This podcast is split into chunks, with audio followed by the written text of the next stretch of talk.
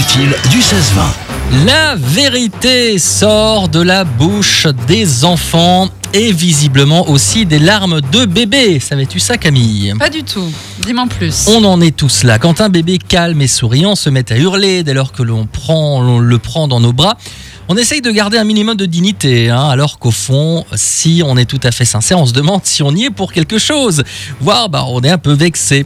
Eh bien, une récente étude vient confirmer que oui, c'est bien notre tête qui ne revient pas au bébé. D'après cette étude publiée par Frontiers of Psychology, les bébés pleurent dans les bras de certaines personnes car elles leur font peur. Bah oui. Et s'ils ont peur d'elles, c'est qu'ils les trouvent particulièrement laides. Ah bah voilà.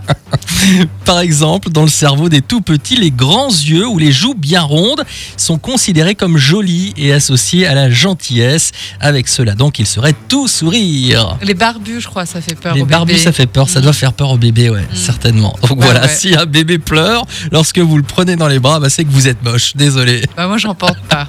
Comme ça. Donc, comme Parce ça, t'es Ah, qu'ils me font tranquille. hein. Voilà, c'est ça, c'est le contraire. Voilà. Ah bah bravo. Faites comme moi. Le jeu